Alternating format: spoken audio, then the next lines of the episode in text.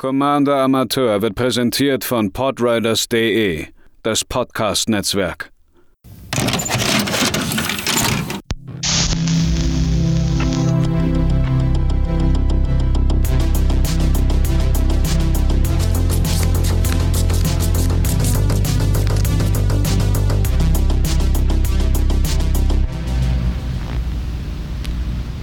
Einen wunderschönen guten Tag, liebe ZuhörerInnen, hier bei einer weiteren Ausgabe vom Commander Amateur Podcasts. Mein Name ist Matze, ich benutze männliche Pronomina und heute werden wir das tatsächlich erfolgreichste Thema dieses seltsamen kleinen Projektes erneut besuchen. Ich hätte es ja damals nicht vermutet, dass das die erste Folge ist, die über 300 Aufrufe bekommt. Vor What? allen Dingen. Ja, Vor allen Dingen, da äh, doch andere Gäste einfach deutlich namhafter sind. Ähm, aber ich habe das Gefühl, Länder sind immer ein sehr, sehr wichtiges Thema in EDH. Oder, lieber Gaben? Selbstverständlich. Und eins meiner absoluten Lieblingsthemen in diesem wunderschönen Kartenspiel. Es, es ist immer spannend, darüber zu reden.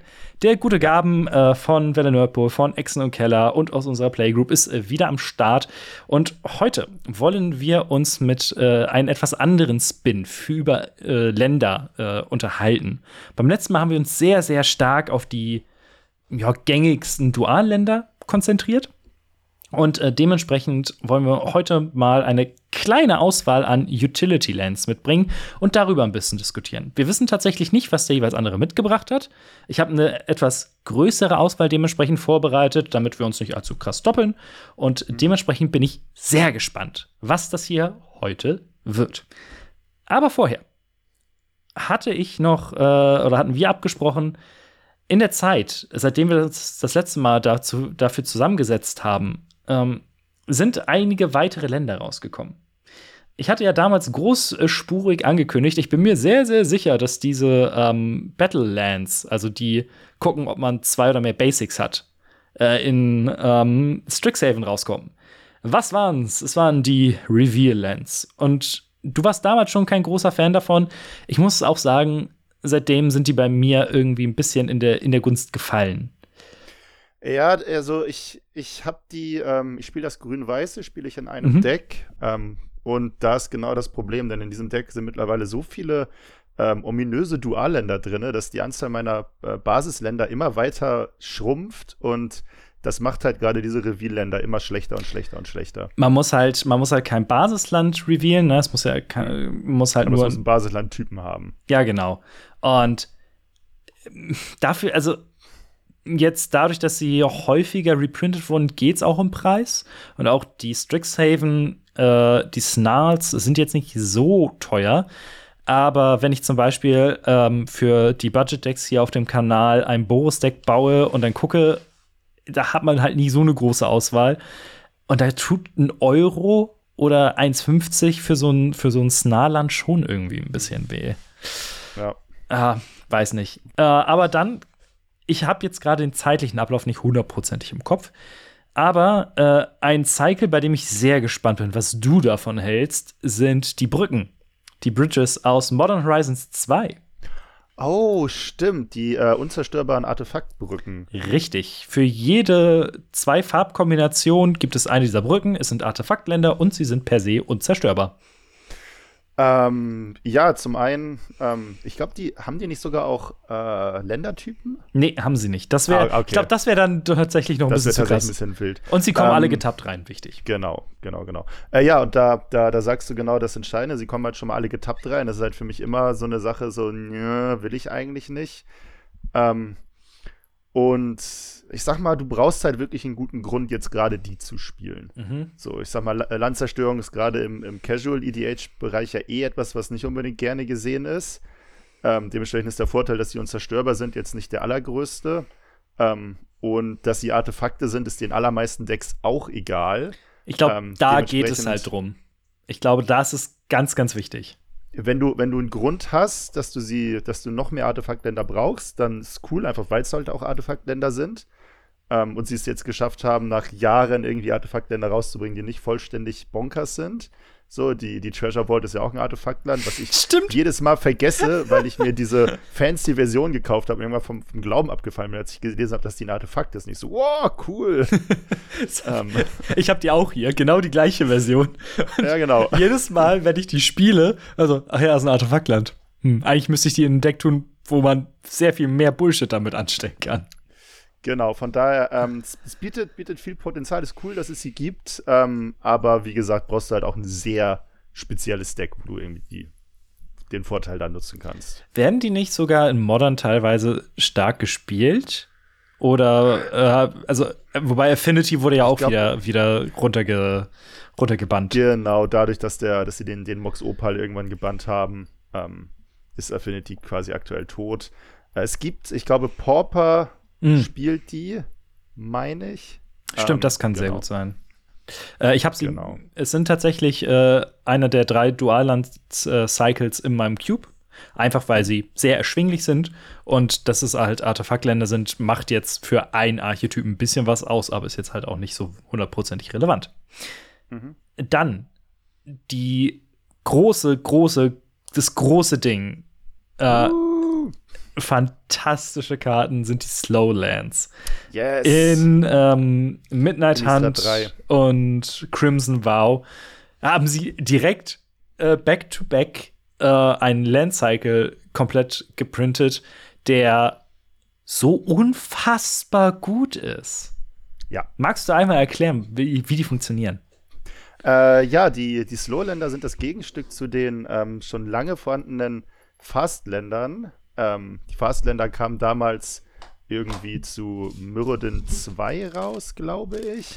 Und äh, haben besagt, dass sie ungetappt ins Spiel kommen, solange du zwei oder weniger andere Länder kontrollierst. Also in den ersten drei Runden kamen sie ungetappt ins Spiel, ansonsten getappt. Und die Slowländer funktionieren jetzt genau andersrum. Die Slowländer kommen, ich habe das Wording nicht ganz genau im Kopf, ich glaube, die ersten beiden Runden getappt ins Spiel Genau. und danach ungetappt. Also du brauchst zwei andere Länder, damit sie ungetappt ins Spiel kommen. Genau, haben keinen äh, Standardlandtypen, Mhm. ähm, aber ich sag mal, gerade im, im Casual-Bereich äh, sind es mittlerweile, sagen wir mal, mit meine liebsten neuen Dualländer, die es überhaupt gibt. Ist fantastisch. Ähm, die ersten Runden, sagen wir mal, sind in, in vielen Decks und in vielen Gruppen jetzt nicht die spielentscheidendsten. Dementsprechend ist es völlig okay, wenn man da noch nicht das Mana äh, hat, um irgendwas Weltbewegendes zu tun. Und äh, wenn es dann ab der dritten Runde drauf ankommt, ähm, äh, Mana zu haben, dann kommen die Länder ungetappt ins Spiel. Du hast alle Vorteile und super. Ja, ey, ich habe mir für mein Raffine-Deck tatsächlich alle drei davon geholt. Alle drei, die äh, nötig sind. Und ich habe es nicht bereut. Es ist jedes Mal so ein gutes Gefühl, diese Dinger zu ziehen. Und wie du schon meintest, die ersten beiden Runden sind im Casual EDH höchstens, ich spiele Mana-Rock. Richtig. Und dann wäre es halt auch, und, und, und selbst dann ist es auch nur relevant, wenn du halt kein anderes Land noch nebenbei auf der Hand hast. Und das Standard dann zu halten, die nur eins dieser Länder hat, ist halt direkt irgendwie so, okay, es klingt schon mal nach einer weirden Hand. Ähm, sobald du ein anderes Land hast, äh, ja. Dann als nächstes ähm, begeben wir uns zu einem Set, was ich sehr lieb gewonnen habe, äh, was allerdings einfach auch was Preise angeht, sehr seltsam ist. Äh, New Capenna. Uh, auf die Straße. Auch auf die Straßen. Äh, es gab den zweiten, ähm, den zweiten äh, Batzen an Triomen. Hatten wir auch schon beim letzten Mal, sind einfach gute Karten. Ja. Und ich bin sehr, sehr froh. Wir haben äh, zu meinem Junggesellenabschied hier New Capenna gedraftet. Und äh, drei Triome waren drin. Äh, ich bin einfach happy, dass sie hier sind. Ja, Triome sind, sind, sind, sind, sind absolut super. Ich bin, ähm, ich war bei der, bei der Spoiler-Season, kam das Thema schon kurz auf. Ich bin nicht unbedingt der größte Fan von dem äh, Artwork der neuen Triome. Und was Ja. ich mir wünsche, ähm, was, was sie ja äh, bei den Hideaway, nee, bei den äh, Pathway-Ländern gemacht haben, was ich bei den Triomen mir tatsächlich sogar überlegen würde zu kaufen, ähm, wäre, wenn sie das, wenn sie diesen Design-Swap machen würden. Bei den Pathway-Ländern haben sie ja gesagt, wir bringen sechs in Zendika raus und vier in ähm, Keltheim. Und da gab es den Secret Lair, der jeweils die sechs ähm, Ah, Länder aus äh, Zendika in dem Kaltheim-Design drucken und andersrum. Und wenn sie mir das mit Triom anbieten würden, wenn sie sagen würden, du kriegst die fünf Capena-Triome im ähm, Ikoria-Design. Da wäre, da wäre der Name halt drauf. ein bisschen seltsam, aber ja. weil es ist halt auch so seltsam, es dass sie es nicht, sie es halt so dermaßen auf diese fünf Gangsterbosse ge gebrandet ja. haben, aber. Ja, ja, ja. Das ist, das ist, das ist sehr eigenartig. Also gerade weil sie, weil sie eigentlich ja ähm, damals zu den Shock-Duel-Zeiten von ähm, von Ravnica 1, als sie die gedruckt haben, haben sie das ja extra nicht gemacht, die an die Gilden zu drucken, mit der, mit dem, mit der Aussage, dass sie dann freier sind, diese neu zu drucken. Nämlich in Ravnica 2 und in Ravnica 3. Das heißt aber auf der äh, und halt demnächst äh, in, in Unstable ist es, ne? Ja. Wenn es denn kommt, ja. Ja, aber das heißt auf der anderen Seite, selbst wenn die Triome jetzt teuer sind, würde ich sagen, lieber kaufen, weil die kommen so weiß, schnell nicht wieder. Kommen. Ja, und, und gerade gerade ähm, Ikori hat uns ja leider auch gelehrt, dass die, äh, dass das durchaus 15-Euro-Karten sind. Also ich habe mir jetzt neulich die letzten drei Ikoria-Triome gekauft, die mir noch gefehlt haben, einfach um alle einmal zu haben. Und ich glaube, ich habe fast 15 Euro pro Stück zahlen müssen. Das ist schon hart. Ja. Aber neben den Triomen hatte New Capenna noch zwei andere Länder dabei, zwei andere Land Cycles. Einmal, ich habe sie jetzt Capenna Fetches genannt eine. Ach, die Comes into Play Sacrifice. Ja, genau. Dinger. Eine sehr seltsame Art. Es sind Länder ohne Farben, die, wenn sie ins Spiel kommen, sich automatisch mit einem, mit einem Trigger opfern. Und dann kann man eine, ein Basisland der jeweiligen Farbe raussuchen. Also zum Beispiel das Grixis äh, oder Xander ähm, Land oder nee, wie hießen die Boys denn? Ach, jetzt habe ich schon wieder den Namen vergessen von den, von den Mafia-Familien. Ähm, auf jeden Fall, das Grixisland sucht dir dann ein, äh, ein Gebirge, einen Sumpf oder ein, äh, eine Insel raus, kommt getappt ins Spiel und du bekommst ein Leben. Ähm, per se sehr, sehr seltsam. Ich bin großer Fan von den Dingern in Landfall-Decks, offensichtlich. Logisch, logisch, logisch. Da kann man wenig falsch machen. Gerade, gerade im, im Budget-Bereich ist es da sicherlich cool, wenn man noch mehr Fetchländer hat. Mhm. Ähm, für alle anderen Decks, äh, weiß ich nicht. Da, man hat mittlerweile ja zwei oder drei dieser normalen äh, Fetchländer, Terramorphic, Expanse, you und, know. Ja, ja, und äh, äh, ah, ich vergesse auch immer, wie die andere heißt. Ja. Evolving Wilds. Evolving Wilds, natürlich. Die einzige Karte, die es mittlerweile noch häufiger gibt als Standardländer, glaube ich. das ist schon hart.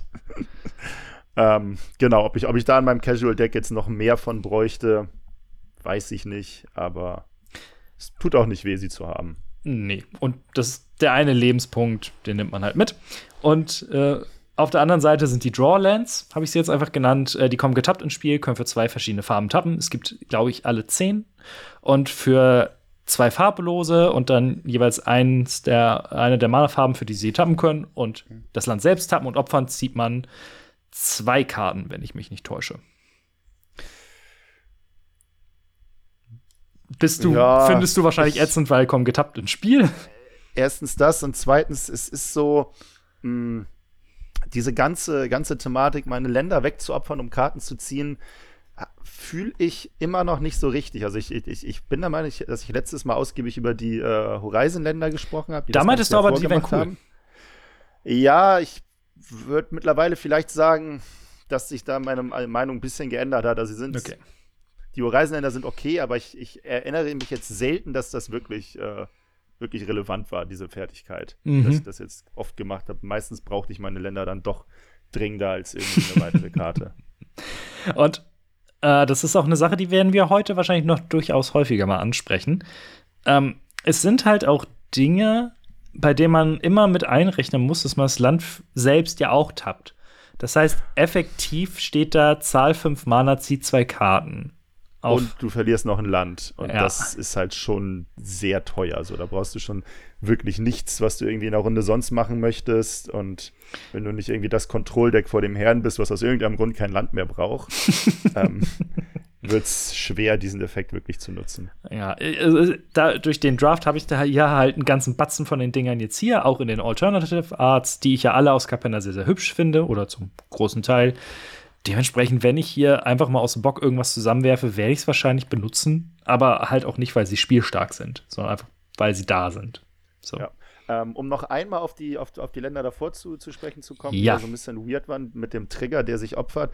Was an denen natürlich spannend ist, dass das natürlich ein bisschen mehr ähm, Optionen eröffnet, denn wenn du irgendwas hast, was Trigger verdoppelt, dann fangen die natürlich an, auf einmal spannend zu werden. Ja, auf jeden Fall. So So. ist wie Lithoform Engine oder sowas. Genau, wenn du das irgendwie abusen kannst und aus einem Land dann zwei machst, so, und auch wenn die getappt ins Spiel kommen, dann fängt auf einmal an, das Ganze doch sehr interessant zu werden. Ich finde die auch unfassbar spannend. Ich glaube, mit denen kann man noch sehr, sehr viel Unsinn anstellen. An, äh, stellen.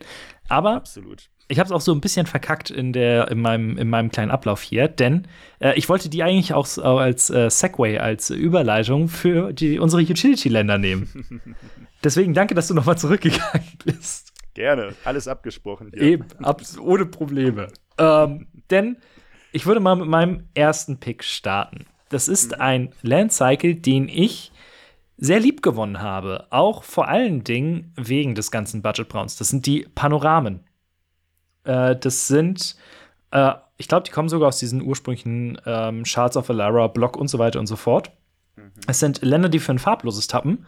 Und für eins und das Land tappen und opfern kann man sich dann ein Standardland in der Farbe raussuchen. Die, äh, zum Beispiel, um bei Grixis zu bleiben, das Grixis-Panorama kann für ein farbloses tappen oder ein farbloses bezahlen und ist tappen und opfern. Und man kann sich eben, wie gesagt, Gebirge, Sumpf oder äh, Island. Denke heute einfach sehr denglisch. Ähm, Ähm, Insel. Weißt du, Rausum. weißt du, ob es davon die, die andere Hälfte in Khans of Takir gab? Das ist eine äußerst gute Frage. Ich behaupte zumindest jetzt einfach mal steif und fest, dass Takir das Gegenstück zu Alara war, was diese Wedges oder wie sie die genannt haben. Wedges und Charts gibt es. Genau. Ich kann ja mal Mit kurz. Chance. Ah, Die heißen, also es ich weiß, es gibt Esper Panorama, es gibt äh, Grixis auf jeden Fall. Such doch mal nach Temur, wobei wenn du nach Temur Nee, es gibt tatsächlich nur 5000 fünf. Sachen. Boah. Es gibt Okay. Band, Esper, Grixis, Junt und Naya. Das heißt die Alara-Dinger. Ähm, die wurden interessanterweise alle in den New Capenna Precons reprintet, offensichtlich, weil es eben gerade diese fünf äh, Farbkombinationen sind. Aber ja, dass die zweite Hälfte fehlt, ist ein kleines äh, Problem. Also, ich finde die in dem Sinne auch hier wieder, ne, wenn man Landfall spielt, dann ist es halt klasse, dass man ein Land opfern kann, um sich ein neues Land rauszusuchen, damit man zwei Trigger hat. Ähm, Ich finde die halt so mega, mega geil, weil sie von sich selbst aus für ein farbloses tappen. Ah, wobei sie auch die Länder getappt ins Spiel legen. Genau, genau. Die sie raussuchen. Also im Grunde genommen ist es wie, ähm, ja, wie ein teureres Evolving Wilds oder ähnliches. Ähm, Was halt den, zumindest den Vorteil hat, dass wenn du das Mana in der Runde brauchst, dann kannst du es direkt benutzen. Eben. Du äh, verlierst kein Tempo dadurch, sondern du hast dann da halt ein farbloses Land, was, ja, Utility Lands sind halt äh, Dinge, die meistens farbloses Mana machen, die aber noch irgendwie eine andere, ähm, einen anderen Nutzen haben. Und dementsprechend finde ich die hier einfach klasse, weil sie von sich selbst aus uns kein Tempo nehmen. Und sobald wir es brauchen, können wir es opfern, um die Farben zu holen, die wir brauchen. Ja, also es ist, es ist natürlich wie, wie, wie immer, du hast halt dann immer irgendwie Nischenszenarien, in denen das eine besser ist als das andere. Ähm, man selber kennt vermutlich seinen, seinen Haufen am besten, ähm, um dann irgendwie abwägen zu können, was, was wichtiger ist. Es ist für dich selber oder was man selber präferiert, ob es wichtiger ist, die, direkt das Land zu haben oder ob es besser ist, äh, lieber direktes Mana zu haben und ähm, später sich dann das farbige Mana rauszusuchen. Ähm, ich glaube, das ist am Ende des Tages, äh, liegt das sehr an einem selber, Mhm. wie man da tickt. Aber du bist da wahrscheinlich, weil sie getappt reinkommen, eher. Ja, das ist, das ist tatsächlich ein Bereich, der, ähm, der dann doch mir ein bisschen zu sehr Budget ist. muss, muss, muss ich tatsächlich an, an der Stelle sagen. Ich weiß nicht, wann ich das letzte Mal diese äh, Panorama Boys gesehen habe. In Ordnung. Ja, aber es ist ja, ist ja okay. Äh, Gam, was wäre denn dann dein erster Pick für Utility Lands?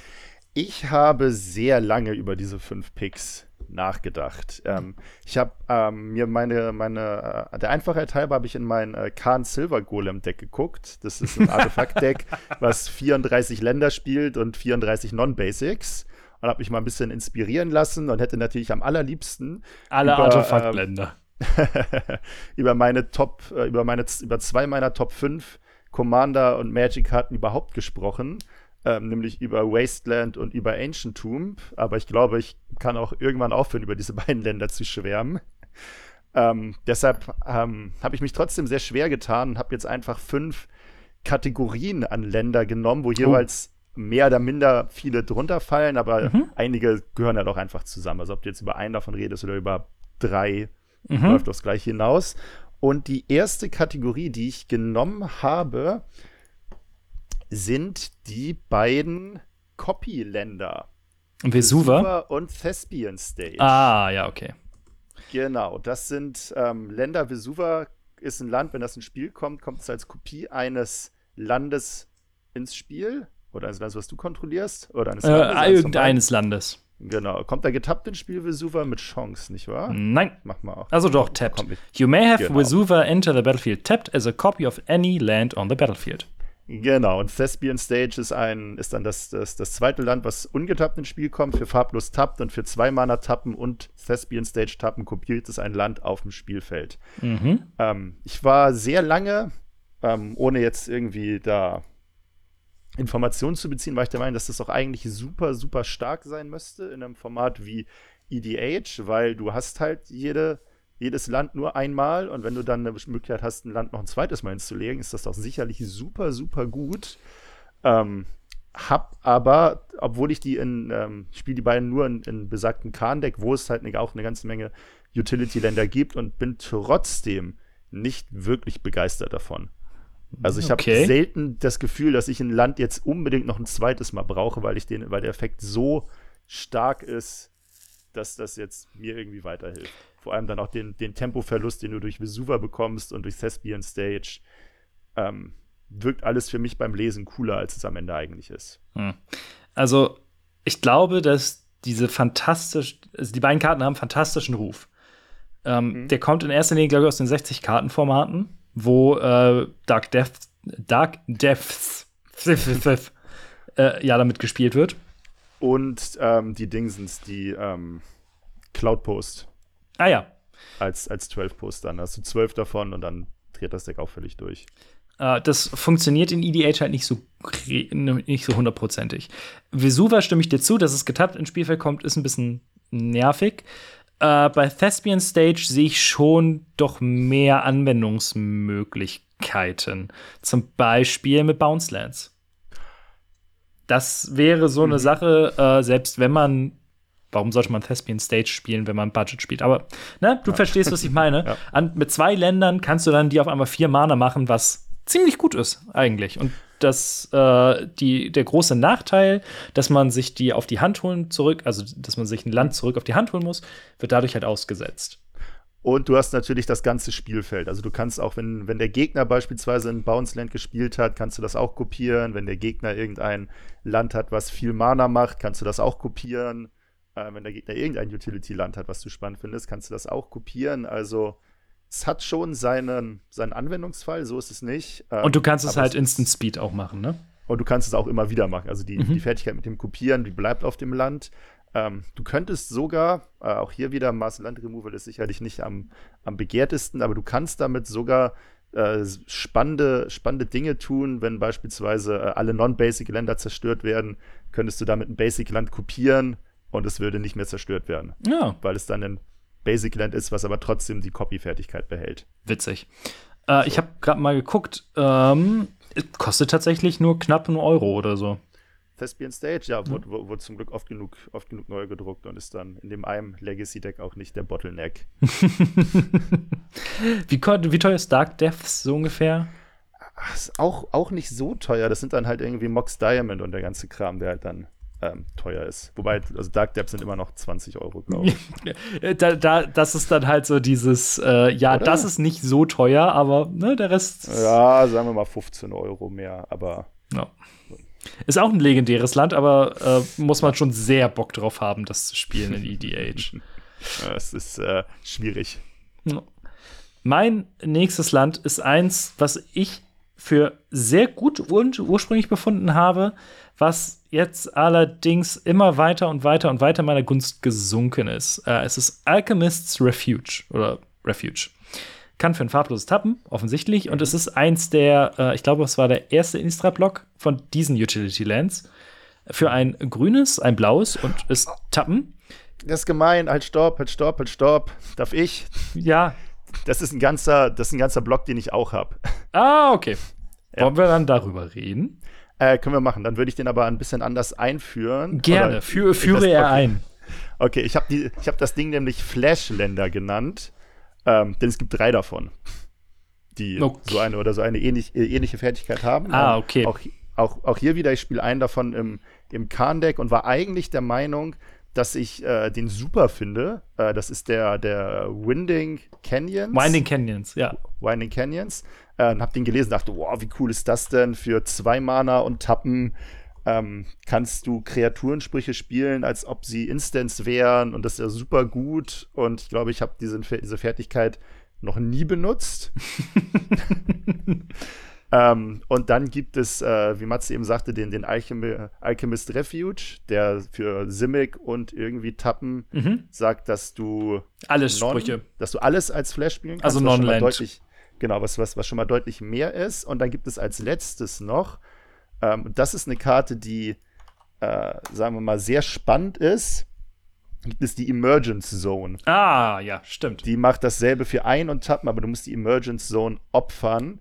Ähm, ich muss sagen, Emergence Zone hat zuletzt sehr in meiner, in meiner passiven Gunst gewonnen, denn ich habe ein, ein unfassbar witziges CEDH-Spiel auf ähm, YouTube gesehen, wo der ähm, Mensch, der, der, der die Runde gewonnen hat, hat Emergence Zone aktiviert und dann mit Jagdmoth Will und so Karten aus seinem Friedhof gespielt und Underworld Breach und man hat festgestellt, dass das Spiel nicht darauf ausgelegt ist, dass du alles als Instant spielen kannst, weil es ist so völlig absurd geworden, was er alles machen konnte und worauf er alles antworten konnte und wie er dieses Spiel auf einmal spielen konnte. Das ist, äh, ich habe es irgendwann nicht mehr verstanden, was genau gerade passiert.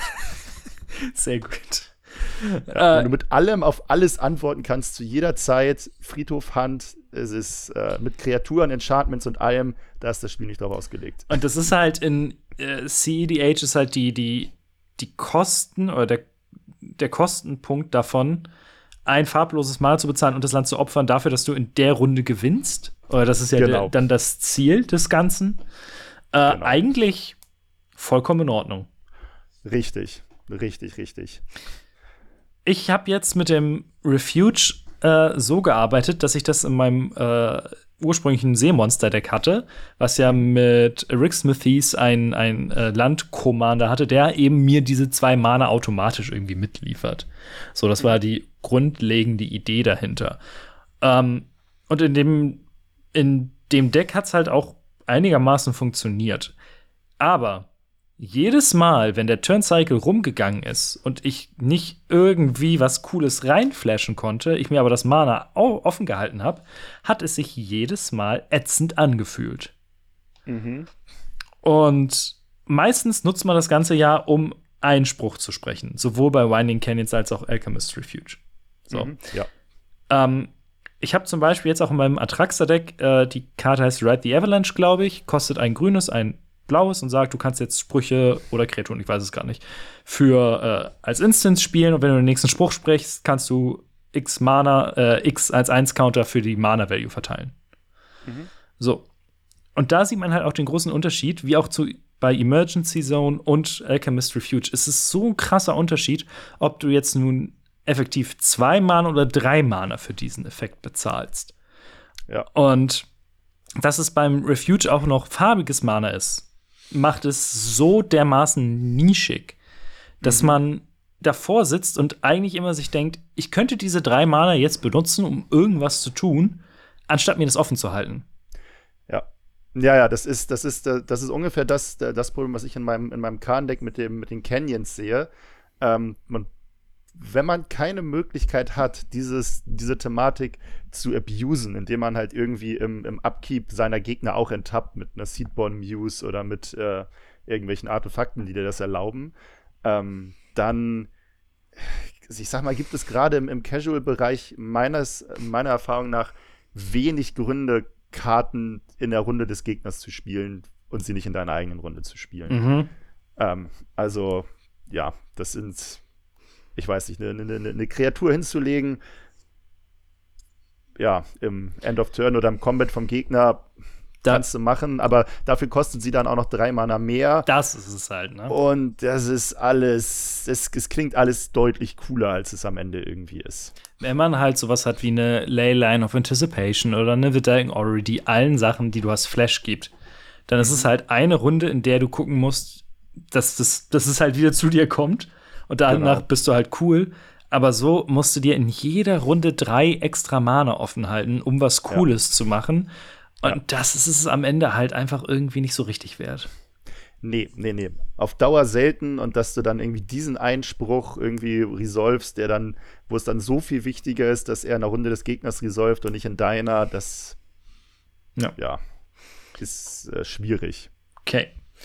Dann, äh, wenn ich schon ins Schwarze getroffen habe, äh, auch bei deinen, äh, bei deinen Picks, würde ich einmal kurz auf eine Karte eingehen wollen, äh, über die wir beim letzten Mal auch schon kurz geredet haben. Wir haben beim letzten Mal nämlich auch eine ganze Reihe an äh, Ländern erwähnt. Ich rette sie einmal kurz runter, außer die, über die ich jetzt noch mal kurz reinwerfen möchte. Wir hatten Temple of the False God und Ancient Tomb. Wir hatten Academy Ruins. Wir hatten Rogue's Passage, Bojuka Bock und Scavenger Grounds, Ghost Quarter und Wasteland.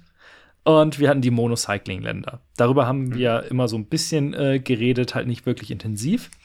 Aber über den Turm des Reliquienschweins, Schreins, Mm. über den Reliquary Tower, würde ich äh, doch durchaus noch mal ähm, ein bisschen genauer reden. Äh, wobei es eher darum geht, meinen Punkt, den ich damals gemacht habe, noch mal deutlich zu, zu verdeutlichen und deutlich intensiver darzustellen. Denn Okay. ähm, wir hatten auch damals gesagt, an sich ist die Karte okayisch, es ist halt ein farbloses Land. Ich gehe stark davon aus, du spielst es auch in Kahn. Ja, ja, ja. Aber auch nur, jetzt kommt mein Punkt, Ja. äh, weil ich einen Grund habe, weil ich eine Karte habe, die mir, oder eine Möglichkeit habe, viele Karten zu ziehen und dieser Vorteil, den mir, den mir der, der Tower gibt, halt irgendwie nutzen kann. Mhm. Wenn ich das nicht hätte, dann würde ich es vermutlich auch nicht spielen. ist, ich verstehe halt Leute nicht, die das, das Ding, was auch nicht hundertprozentig günstig ist, ich glaube, so ein oder zwei Euro kostet das immer wieder, ähm, in jedes Deck schmeißen. Denn ja, du mach mal, du bist der Gast. gehört da nicht rein. Ge gehört, gehört da überhaupt nicht rein. Ich hatte die, die, die Unterhaltung, ich weiß gar nicht, wo ich das irgendwie mal aufgeschnappt habe. Genau das, so von wegen, ja, das ist ja eine Karte, die kann ich in jedem Deck spielen. Ähm, Kannst du, bringt halt nichts. Richtig, also kannst du machen, klar, ist ein farbloses Land so, ähm, aber wenn du die, nicht die Möglichkeit hast, dass dieser Effekt für dich irgendwie wichtig ist, dann passiert das auch nicht von alleine. Und wenn, oder anders, wenn es passiert, dass du äh, Karten abwerfen müsstest, weil du sie ziehst und nicht spielen kannst, dann hast du für gewöhnlich ein ganz anderes Problem, als ähm, dass du zu viele Handkarten hast. So, weil, keine Ahnung, du hast eine, eine, eine Hand mit sieben Karten, hast einen Reliquien-Tower, spielst den aus und ziehst von da in vier Runden keine Länder. So, das ist zwar cool, dass du die nicht abwerfen musst, aber da hast du keine Länder gezogen, nimmst am Spiel nicht teil und hast ein völlig anderes Problem, als dass Ja. du, äh, ja. Oder ein sehr, sehr schönes Beispiel. Äh, das Deck existiert äh, leider nicht mehr, aber im dem äh, Morophon Giants Deck, was ich ja durchaus länger gespielt habe, habe ich zum Beispiel Stinging Study gespielt. Für fünf Mana zieh so viel Karten wie auf Instant, wie ähm, die Mana Value deines Commanders ist. Und du verlierst so viel Leben. Morophon kostet sieben Mana. Das heißt, ich kann für fünf Mana sieben Karten ziehen. So. Und dann hast du halt da eine fette Hand. Und wenn du nicht alles aus deiner Hand ausspielen kannst, weil du spielst Giant Tribal und hast nicht so viel Mana für alles, ähm, dann sitzt du da halt und musst halt was abwerfen. ja. Oder wenn Fühlt du, wenn sich- du ja. Fühlt sich im ersten Moment vielleicht ein bisschen doof an und gerade so diese Entscheidung, okay, was werfe ich jetzt ab, ist natürlich immer nervig. Aber es ist einfach, äh, es ist nicht schlimm, Sachen abzuschmeißen.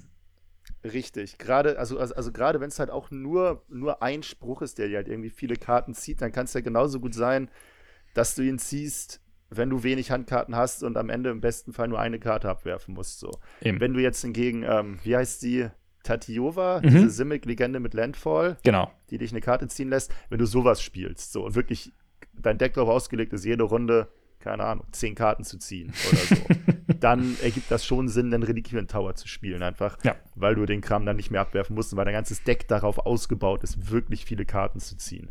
Genau, So. und es ist halt der Drawback vieler dieser Länder besteht hier darin, dass sie kein farbiges Mana machen. Äh, Reliquary Tower, würde ich sagen, hat höchstens was in zweifarbigen Decks oder, wenn es wirklich stark darauf ausgelegt ist, äh, in einem Grixis-Deck, weil die damit ja durchaus häufiger mal rumspielen, was zu, was zu suchen. Ja. Sobald du vier- oder fünffarbig spielst, würde ich jedes Mal ein Standardland dem bevorzugen, einfach um die Farben zu haben. Ja, ja, ja, ja, ja, ja. Nichts ist, nichts ist blöder, als wenn man seine Sprüche nicht aussprechen kann. Und ähm, ja, das ist leider das Problem an farblosen Mana-Quellen. Die unterstützen das, dass man Sprüche nicht aussprechen kann. Einfach ein Commander ohne Farben bauen. Easy. Richtig. Kann. Dann dein nächster, äh, dein nächster Themenkomplex. Bin gespannt. ähm, ich hoffe, dass wir damals nicht drüber gesprochen haben. Äh, das wären jetzt einmal durch die Bank weg alle Rainbow-Länder. Wir hatten es gegen Ende so ein bisschen äh, angesprochen, aber halt auch nicht, nicht intensiver. Okay. Und es ähm, gibt ja genau. auch noch neue, äh, beziehungsweise ein neues, was im, äh, im Tribal-Bereich unbedingt spiel zu spielen ist. Die habe ich tatsächlich nicht mal drinne, aber kann man natürlich auch noch als, als, als, als Subgenre mit, mit, mit aufnehmen. Ähm, Rainbow-Länder in, in, in dem Fall bedeutet ähm, Länder, die von sich aus für alle fünf Mana-Farben tappen, beziehungsweise tappen können mit leichter Unterstützung. Ähm, und die bekannteste, das bekannteste im Commander ist sicherlich eins der besten Länder im ganzen Format, ist der Command Tower selber. Ja, über Ähm, den hatten wir halt auch du- gesprochen. Ja. Genau, wenn du nicht unbedingt einfarbig spielst, ähm, gibt es wenig Gründe, den nicht zu spielen. ähm, und äh, ja, ansonsten City of Brass, Mana Confluence, die dir einen Schaden machen, wenn du ähm, sie tappst. Ähm, dann gibt es ganz neu den Reprint von, ich verwechsel sie immer, Forbidden Orchard. Ist der, der ein Spirit erzeugt? Ich glaube schon. Äh, uh, Und Exotic ist dann der, der für ein Land, für eine Farbe des Gegners tappt. ich, ich guck mal. So, oder ich verwechsel sie gerade. Der exotische Forbidden- Obstgarten macht ein Land eines Gegners. Ja, macht eine Genau, Farbe der eines Gegners. Verbotene gibt dir ein Mana deiner Wahl und dafür bekommt ein Gegner ein 1-1 Colorless Spirit. Und dann gibt es noch die Tarnished Citadel. Das ist die, der kleine hässliche Bruder von der City of Brass. Den lässt sich nämlich für ein farbloses Mana tappen, äh, macht dir dann aber drei Schaden, wenn du ihn für ein farbiges Mana deiner Wahl tappen willst. Uff. Ja, oder den Reflecting Pool, ähm, der, dich, der dir ein Mana gibt für ein Land, was du kontrollierst. Mhm. Oder was ein Land erzeugen könnte, was du kontrollierst. Genau, das sind so die, die, die nicht Tribal-bezogenen. Dann gibt es eine ganze Menge Tribal-bezogene. Äh, Unclaimed Territory, Ancient Ziggurat Cavern of und Souls. Cavern of Souls, ja, da hatten wir auch schon drüber gesprochen beim letzten Mal. Und Ja. eben seit kurzem äh, Secluded Courtyard, den ich, Stimmt. wie ich äh, finde, ich finde den sehr, sehr gut.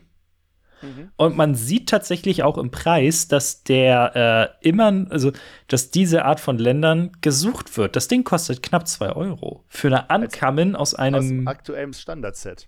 Ja, und das ist schon irgendwie krass.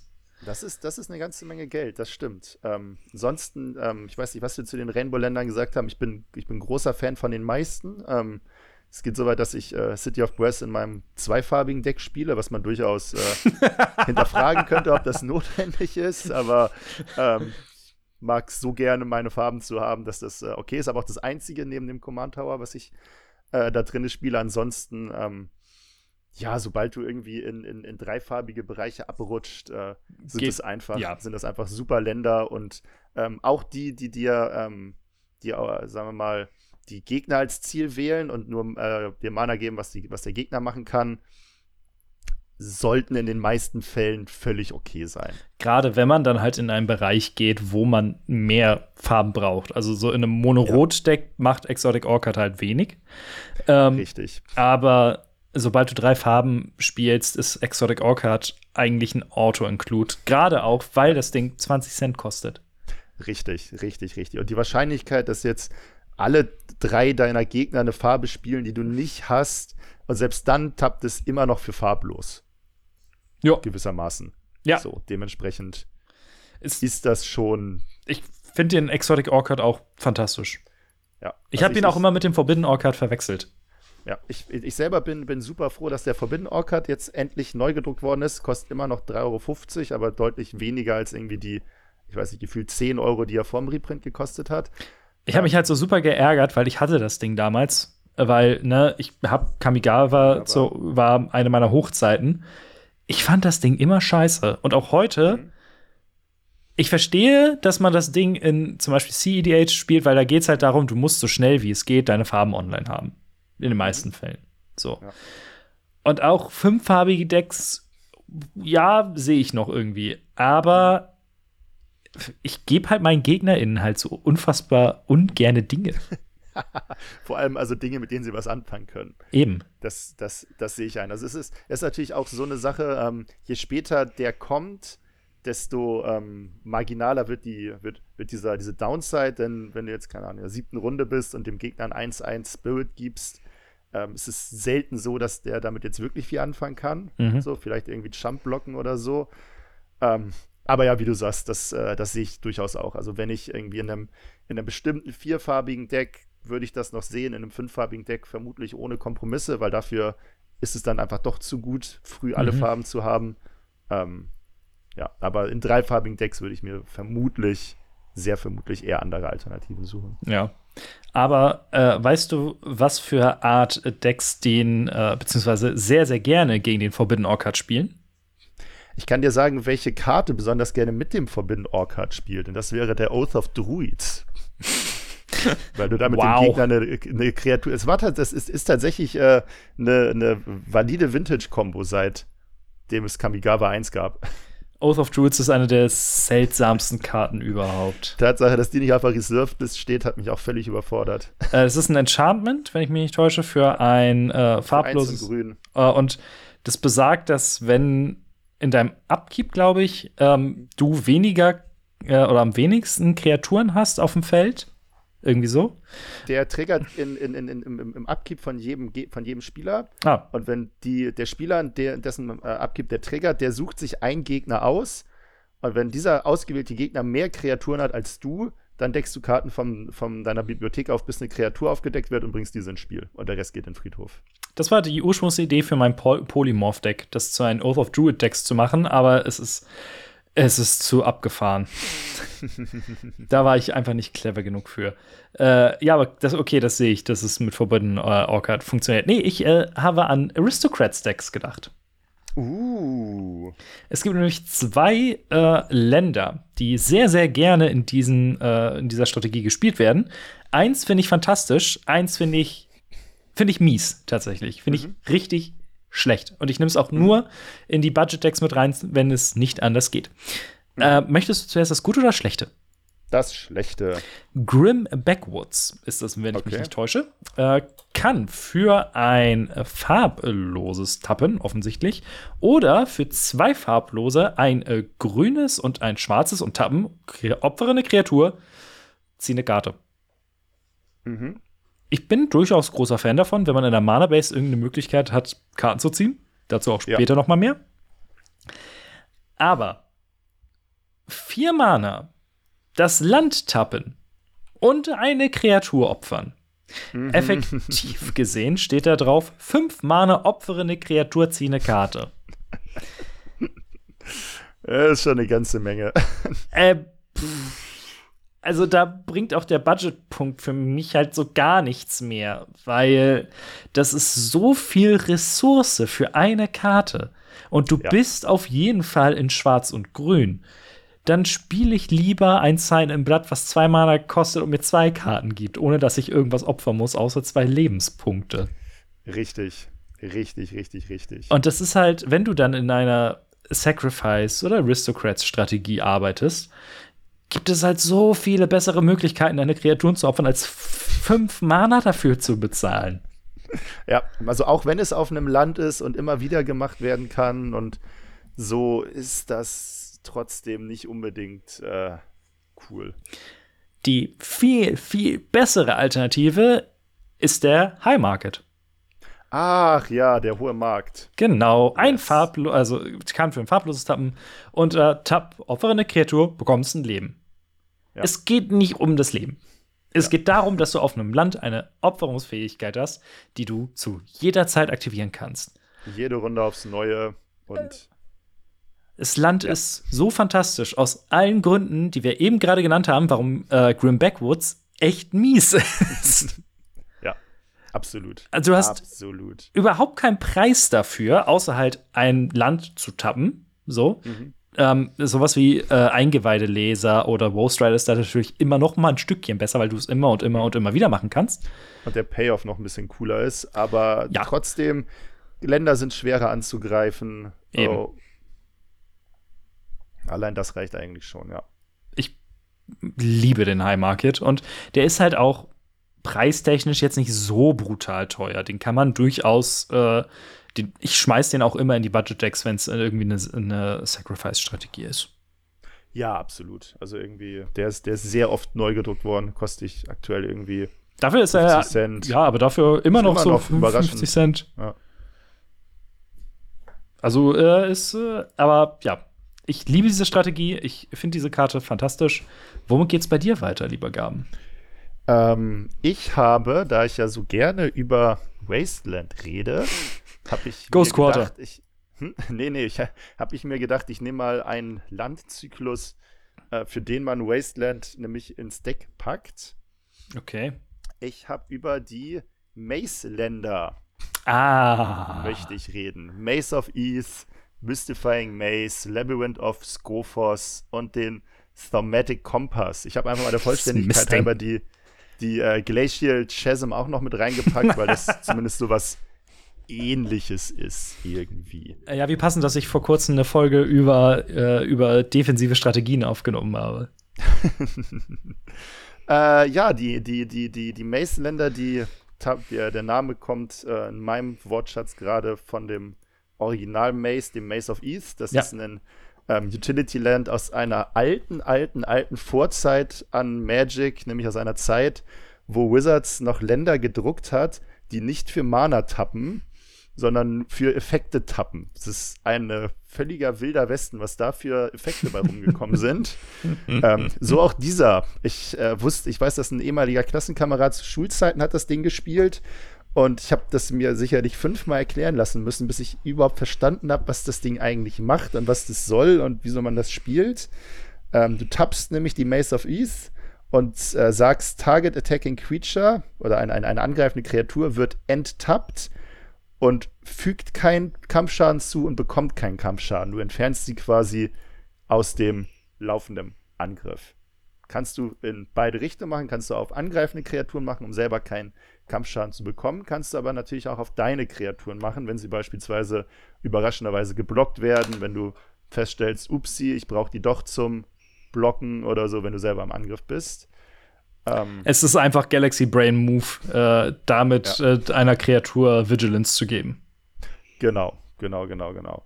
Ähm, und war früher sicherlich noch besser, als, als der, der, der Kampfschaden über- auf dem Stack war und man dann die äh, Kreaturen Response wieder enttappen konnte und ganz wilde Dinge tun konnte. Mittlerweile, wenn du ihr Pseudo-Vigilance gibst, dann macht sie immer keinen Schaden mehr. Aber ähm, aus dem Bauch raus hätte ich gesagt, sind alles, also anders, um dann weiterzumachen, die, die anderen Länder, die dann dazugekommen sind, Mystifying, Mystifying Maze, Labyrinth of Scophos, die tappen dann immer für farbloses Mana und haben eine Aktivierungskosten, Vier, ne? um, ich glaube. Also das das Goffers weiß ich, dass es äh, vier Mana kostet und das Land halt tappen. Ich guck mal, die Maze, die kostet auch vier. Es könnte Ja. tatsächlich das exakt gleiche Land sein. Dann ist es ein effektiver Reprint. Möglicherweise, genau.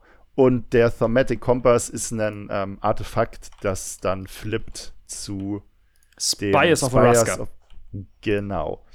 Genau, genau, genau. Aus dem Bauch raus hätte ich gesagt, ähm, die Karten sind witzig, aber nicht im Ansatz gut genug für Commander, weil es halt nur einmal benutzbar ist und auch nur auf eine Kreatur geht und das bei drei Gegnern doch irgendwie schwierig ist.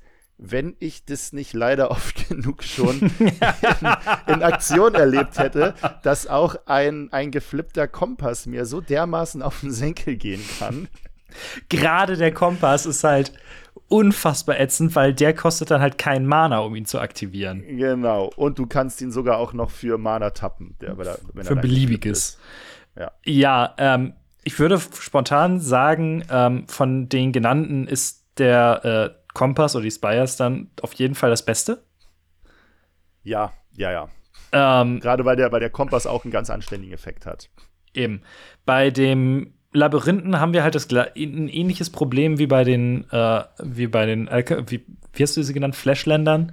Genau. Ähm, fünf Mana offen halten, um vielleicht eine Kreatur davon abzuhalten, anzugreifen.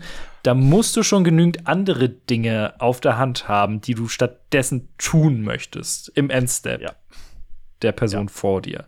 Das ist es halt, ne? Und äh, Maze of Ith, würdest du das als Land oder als Spell in dein Deck packen? Also ich, ich äh, kratze ja sehr gerne an der möglichst geringen Anzahl an Ländern, die ich in meinem Deck irgendwie unterbringen kann. Aber Maze of Ease ist, äh, Maze of Ease ist, äh, ist kein Land. ähm, es tappt nicht für Mana, es ist kein Land. Also absolut bei, bei, bei aller Liebe so. Und ähm, dafür ist das Ganze dann halt doch irgendwie auch zu, zu speziell. Also den, den Kompass würde ich mich schon deutlich eher im, äh, in den Deck packen sehen als die, die Maze of Ease. Jo. Bin ich äh, zu 100% bei dir. Ich wollte den Kompass eigentlich auch immer noch mal irgendwo reinpacken, weil ich die Flip-Karten trotz meiner, meines Hasses auf Flip-Karten aus Ixalan halt so cool finde. Mhm. Ja. Ich spiele ja auch den Dowsing Dagger in einem Deck und das ist so eine tolle Karte. Ich mag die richtig, richtig gerne. Aber ja, äh, schöne Auswahl. Äh, ja, an die habe ich so gar nicht gedacht. Sehr geil. Ähm, bei mir kommt es als nächstes zu auch wieder zwei Karten, von der eine in, ich glaube, jedem Precon drin ist, was jemals gedruckt wurde. Und was ich nicht verstehe, denn ich finde diese Karte einfach schlecht. Äh, es ist die mannigfaltige Landschaft, Myriad Landscape. Ist ein äh, das war der, der dir zwei Länder aufs Spielfeld sucht? Ja, mehr oder minder. Erstmal, es kommt getappt ins Spiel. Es kann für ein farbloses Tappen und für zwei und es Opfern kannst zwei du. Basic-Länder des gleichen Typs. Richtig, oder? und sie aufs Spielfeld getappt bringen. Vergleichen wir das mal mit den Panoramen. Das mhm. Panorama mhm. kommt ungetappt ins Spiel. Kann also direkt für irgendwas tappen. Kostet ein Mana, um es zu aktivieren. Es sucht mhm. ein Standardland raus, aber dafür hast du relativ freie Auswahl, welches. Beim Myriad Landscape, es kommt getappt ins Spiel. Großer Tempoverlust. Mhm. Du musst insgesamt drei Mana bezahlen, um dir zwei Länder rauszusuchen und bist mhm. das spielt so eine Karte ja in Decks, wo du irgendwo Fixing haben möchtest. Ja, ich würde das, ich würde die in einem, in einem, in einem anderen Deck sehen. Äh, das einzige Deck, Landfall. Das vielleicht entweder Landfall oder halt ähm, würde mir jetzt spontan einfallen, ganz vielleicht äh, in einem monoschwarzen Deck, weil du da dich einfach sehr schwer mit Ramp tust. Also monofarbige so. Decks, die nicht in grün sind. Ja, und dann auch noch irgendwie viel Mana haben wollen und so und du da noch einen sehr guten Tag hast beim Deckbau. so. Aber ich sobald das Ding nicht mal, ich spiele das Ding nicht mal in Rionia. Ja. So also sehr, ich, ich, so sehr hasse ich. Ich glaube, ich glaube, ich habe das ähm, damals in meinem, meinem mono-schwarzen Drain Live Deck halt irgendwie mal gespielt, so, weil da wollte ich viele Länder haben und ähm, Schwarz äh, tut sich halt ansonsten irgendwie schwer, an mehr Länder ranzukommen. Mhm. So, neben Wayfarers Bauble, so ist, glaube ich, die einzige Möglichkeit gefühlt, so. Ja, Expedition Map ähm, ja. sucht auch nur auf die Hand, ne? Genau, ja. es, es, es, es gibt da noch den, den, den Set Robot, den du spielen kannst, glaube ich. Klar und so, aber äh, die, die Anzahl an Karten ist beschränkt. So, ähm, es ändert, das, das ändert nichts daran, dass die Karte aber trotzdem, ja, wie du sagst, dir so einen Tempoverlust gibt und sich so schlecht fühlt, auszuspielen und zu spielen, weil du halt wirklich, ja, ich sag mal, fast zwei Runden lang irgendwie nichts machst. In der Runde, wo du es spielst, kannst du dein Mana nicht vollständig benutzen. Und in der Runde, wo du es aktivierst, halt auch nicht. So. Ja, ist, also so zum Beispiel, äh, damit dieser Effekt, damit ich diesen Effekt in irgendeiner Form gut finden würde, äh, müsste es schon als Beispiel haben wir zum Beispiel Crozen Verge. Hat fast einen Ja. sehr, sehr ähnlichen Text. Kommt getappt ins Spiel, kann für ein farbloses Tappen und für zwei Mana und das Tappen opfern. Durchsuchen wir unsere Bibliothek nach einer Forest und einer Plains-Karte, Ja. die getappt ins Spielfeld kommen. Ja. Dadurch, Das ist, das ist anständig. dadurch, dass du halt nach Standardlandtypen suchen kannst, kannst du Ja. dir Dualländer raussuchen. Ja. Du kannst dir entweder eine Forest oder eine Plains raussuchen. Du kriegst in einem zweifarbigen Deck direkt beide.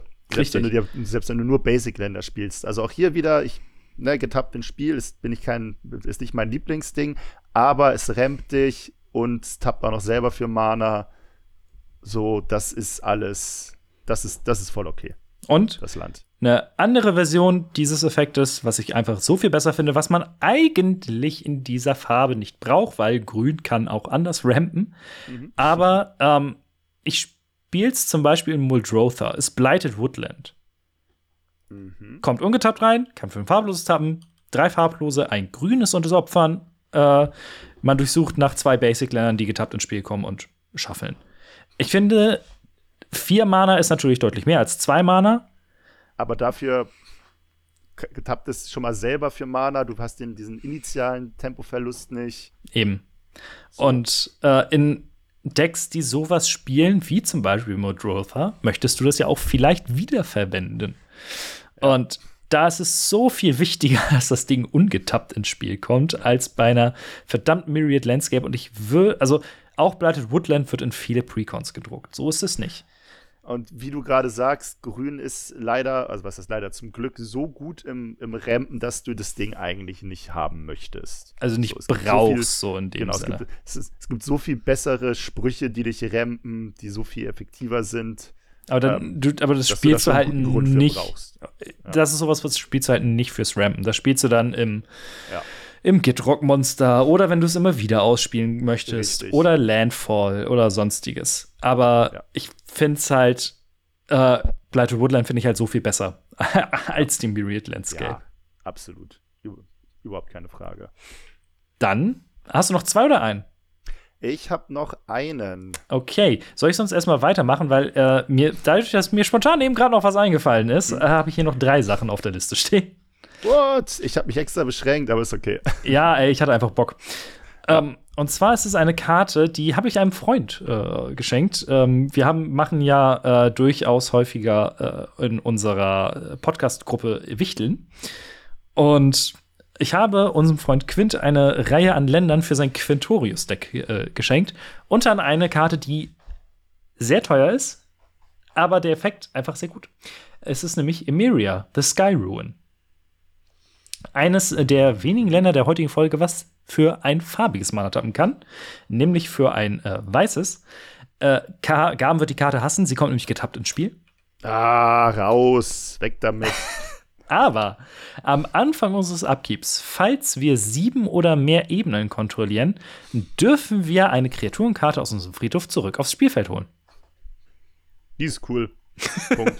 die, ist, die ist cool. Das ist ein cooler Effekt, Oder? den du auf, der, auf, der, den du auf dem Land hast. Ähm, absolut.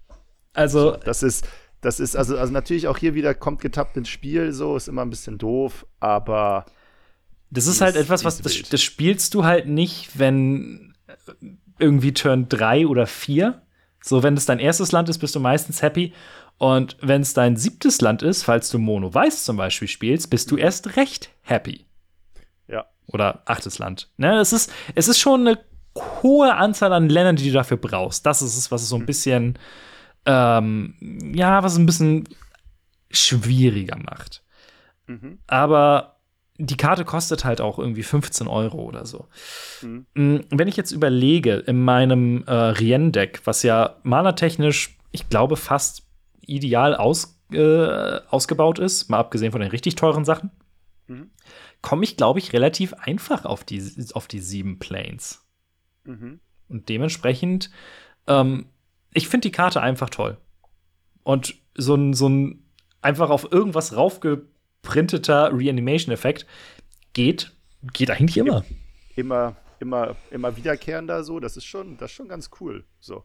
Also natürlich auch hier wieder, brauchst natürlich immer irgendwie ein bisschen das Deck so. Es gibt wenig Utility-Länder, die du jetzt blind in alle Decks reinschmeißen kannst, einfach nur weil es ein cooler Effekt ist, so, wenn du halt, weiß ich nicht, nur kleine Kreaturen spielst und die vermutlich auch nicht sterben oder weniger oder weiß der Henker was so, dann ist immer schwer, so ein Land zu, zu rechtfertigen. Mhm. Aber ähm, du musst äh, nicht viel tun, damit das, damit das äh, eine Karte ist, die du durchaus Eben. in Betracht ziehen sollst. Das ist es halt. Und selbst wenn du es irgendwann mitten im Spiel hast und auf einmal ist dieser Effekt online, ich glaube, es ist sogar besser, wenn du die Karte nicht als achtes Land spielst, sondern vielleicht irgendwann früher, weil dann bemerken die Gegner das vielleicht nicht so sehr. Ja, und dann, dann geht die noch ein bisschen, bisschen besser unter. Eben. Dann dein letzter Pick für heute. Ich habe noch einen weiteren äh, Zyklus, allgemeingültigen Zyklus an Ländern natürlich ausgesucht. Mhm. Und das sind äh, Card-Draw-Länder. Mhm. Und zwar, Graham Name Backwoods. sagt, alles an Ländern, die dich halt irgendwie Karten ziehen lassen. So, ich habe hier beispielsweise Mikokoro, Center of the Sea. Mhm. Ich habe Seagate Wreckage. Ich habe Bonders Enclave. Bonders Enclave wäre mein nächstes gewesen, dann passt das Ah, ja. okay. Desolated Lighthouse und den War Room. War Room ist so geil.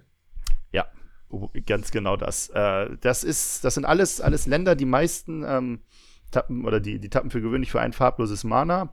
Und die meisten kosten zwei beziehungsweise drei Mana zum Tappen und lassen dann entweder dich eine Karte ziehen oder alle Spieler eine Karte ziehen. Oder eine Karte ziehen und dann abwerfen. Aber in irgendeiner Art und Weise zieht's, ziehst du zumindest auch eine Karte, wenn du diese, diese Länder aktivierst. Ähm, ja, das ist, äh, ist, ein, ist sehr spannend, als ich angefangen habe, da danach zu gucken, weil gerade die, die Farblosen, die machen alle irgendwie was ähnliches und doch irgendwie nicht. so, also der, der Seagate Wreckage lässt sich das nur aktivieren, wenn du keine andere Handkarte hast. Der Bonders Enclave, wenn du eine Kreatur mit Power 4 oder größer hast. Äh, Mikokoro und Gaia's Reach Sanitarium. Äh, Oh, Geist Reach Sanitarium ist so eine witzige Karte.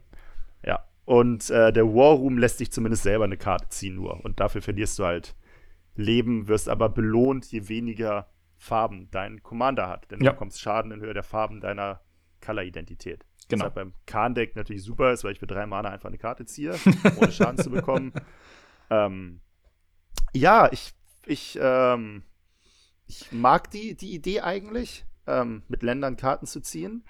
Ähm, wie gut es ist, deine Mitspielerkarten ziehen zu lassen, würde ich anzweifeln. Das ist so, da brauchst du schon irgendwie einen sehr, sehr, sehr guten Grund für, also ein sehr gutes Group-Hack-Deck. Ich äh, empfehle an dieser Stelle den ähm, Podcast der Commander Clash äh, Crew von MTG Goldfish. Die haben nämlich äh, vor kurzem eine Secret Rendezvous Tierlist äh, online gestellt, wo es nur um Karten geht, bei denen man äh, seine bei denen man etwas bekommt und den Gegnern auch etwas gibt. Zum Beispiel der Hunted Oh. Cycle.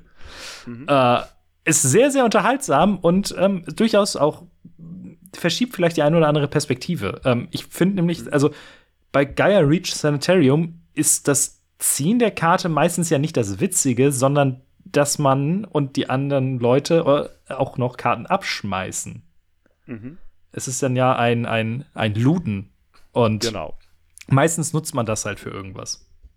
Ja, klar, also, also wenn du, wenn du, wenn du, ähm, vor allem wenn du selber natürlich eine Möglichkeit hast, irgendwie deinen Friedhof oder Discard noch äh, zu benutzen, dann ist das Ding schon wieder eine ganz andere Sache. Ja.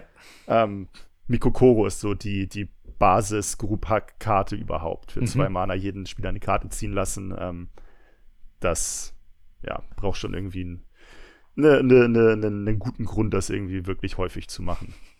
Der, jetzt ich habe mir Kokoro gerade mal aufgerufen und alleine der, der Flavortext. Center of the Sea, Eye of the World, Shrine of Enlightenment. seek it for answers, seek it for healing, seek it and return transformed. Ich liebe Kamigawa. Ja, ja, das Ding sieht, das Ding sieht, sieht, sieht, sieht super aus. Absolut. Das ist fantastisch. Ähm, Ja. Der War Room, bis zu welcher Farb oder bis zu wie viel Farben würdest du den War Room spielen? Das ist eine sehr gute Frage. Also eine Farbe logisch, so vor, also vor allem Farben, die es halt von, von, von selber nicht, nicht gut machen. Mono So. Äh, Mono Weiß, klar, und natürlich dann auch, wie immer, ne, musst dein Deck irgendwie hergeben, wenn du jetzt deine, deine Länder brauchst, so, weil du irgendwie ein Agro-Deck bist, dann nicht. Wenn du irgendwie ein bisschen mehr kontrollig oder auf, auf große Sprüche aus bist, dann eher. So, du brauchst halt trotz alledem irgendwie vier Länder, um den, den Effekt zu aktivieren und musst in der Runde nichts gemacht haben. So. Mhm. Es ist halt sehr typisch für Control-Decks, so, die, das, die, die sowas gerne machen. Ähm, ja, und dann, dann fängt es so ein bisschen an, auf die, auf die Farbkombination zu gehen, aber dass ich das in einem Dreifarben-Commander machen würde, drei Lebenspunkte für eine Karte und vier Mana und Ja, das Ding schwierig. nur für farblos, es klingt alles erstmal sehr itchy, wenn man mich fragt. Dann auf der anderen Seite Bonners Enclave. Würde ich gerne, wenn es nicht irgendwie zwei oder drei Euro kostet, sofort Slam Dunk-mäßig in jedes Deck schmeißen, bei der mindestens der Commander vier Stärke hat. Ja, Easy. Ja, ja, absolut. Selber eine Karte ziehen, so, das ist, das ist, das ist immer gut. Und ich sag mal, wenn du irgendwie, keine Ahnung, dicke Kreaturen spielst oder irgendwas, dann Ich glaube tatsächlich auch, dass ein Großteil der Commander, die man so im, im der freien Wildbahn antrifft, durchaus unter diese Kategorie fallen könnte. Und dementsprechend äh, verstehe ich, dass diese Karte dann doch häufiger gesucht wird. Ja. Zum Abschluss, mein Lieber. Äh, eine Sache, die mir gerade eben tatsächlich noch spontan eingefallen ist. Ein Cycle an Ländern, die ich sehr, sehr, sehr zu schätzen gelernt habe. Äh, nämlich die Tainted-Länder. Uh, ja. Tainted Isle zum Beispiel äh, kann für ein farbloses tappen oder kann für ein äh, blaues oder schwarzes tappen. Das dürfen wir aber nur aktivieren, wenn wir einen Sumpf kontrollieren. Es Yes. gibt diese Karte. Es gibt diese, kurz, diese ähm, Länder für jede Farbkombination mit Schwarz. Yes, die kommen alle aus Qualen, Februar 2002. Einer, Wer kann sich nicht erinnern? ich habe es gerade offen, einer, einer, einer, einer spannenden, ähm, einem sehr spannenden Set von Magic, äh, aus, aus Magics Vergangenheit, denn es ist, wenn ich das richtig in Erinnerung habe, das erste Set, in dem die Aufteilung der Farben nicht gleichmäßig war. Oh, Äh, das war nämlich das Set, was einen unfassbar großen Fokus auf Schwarz gelegt hat. und es gibt deutlich mehr schwarze Karten als von den anderen Farben und dementsprechend gibt es auch diesen Tainted-Zyklus aus diesem Set. ist es nicht im Aufmarschblock gewesen? Äh, es ist im Odyssee-Block davor gewesen. Ah, verdammt. Genau, aber gleiches, gleiches Zeitalter. Ich Genau. bin absolut großer Fan dieser Karten, ganz einfach aus dem Grund, da man ab einem bestimmten Punkt, wie wir das hier auch schon jetzt schon häufiger gesprochen haben, ja auch einfach Non-Basics spielt, die, die einfach die äh, Dinger haben, die Ländertypen. Mhm. Das zählt nämlich auch. Es müssen keine Basics sein. Und selbst wenn, irgendwann hat man, irgendwo hast du einen Sumpf rumliegen.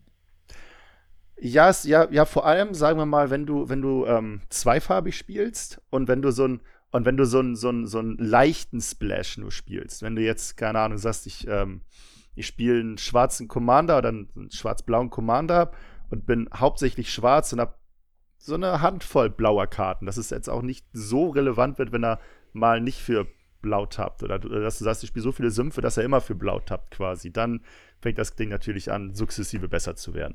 Äh, Ich spiele die Dinger So. tatsächlich auch in dreifarbigen Decks und hatte damit bisher nie Probleme.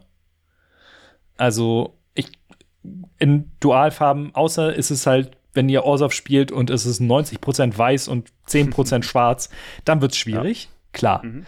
Aber sonst. Ja, ob, ich sie, ob ich sie mit Grün zusammenspielen würde oder ob Grün nicht irgendwie noch deutlich schönere Möglichkeiten hätte. also ich spiele es in Hapatra und es ist, Mhm. es ist supi. Okay. Ähm, also ich kann über diesen Cycle Mhm. keine schlechten Worte verlieren. Ist natürlich so ein bisschen Logik. Ist dahinter ja auch immer. Ähm, wie gesagt, wenn ihr nur fünf schwarze Karten in eurem Deck habt, könnte das Ganze ein bisschen schwieriger werden. Richtig, dann braucht man das Ding nicht unbedingt so. Hast du jetzt zum Abschluss irgendwas, was dir spontan noch einfällt, wo du sagst, ey, darüber, äh, das ist, sind jetzt Länder, die wir beim nächsten Mal vielleicht noch mal genau untersuchen sollten? Ich habe ungefähr 5000 Länder, über die ich noch gestolpert bin, über die wir noch dringend, dringend reden sollten. Sehr ähm, geil. Von, von, von Big Mana-Ländern Oh. ähm, über Jetzt sitze ich hier und habe groß angekündigt. Aber vor allem, vor allem Big Mana-Länder, über Man-Länder, über die wir reden könnten. Ah, die Man-Länder hatten wir beim letzten Mal so ein bisschen ange, angeteased, beziehungsweise kurz angesprochen. Über, über noch mehr, über Artefaktländer, die halt irgendwie Dinge aus dem Friedhof zurückholen. Ich habe mich ja gewundert, dass du nicht über Inventors Fair gesprochen hast. Ich habe sie ja gerade in der Hand gehabt. Ah. Deshalb kam ich drauf. Über die Blast Zone, über alles Mögliche, über Storage-Länder. Oh, die sind auch spannend. So. Also ist sehr offensichtlich, dass Länderkunde 3 auf jeden Fall nochmal wiederkommt, oder? Ja, will ich doch wohl hoffen. Geil. Dann, lieber Gaben, vielen, vielen lieben Dank, dass du da warst. Immer gerne. Und wir hören uns beim nächsten Mal wieder. Bis dahin, habt noch eine schöne Zeit. Ciao.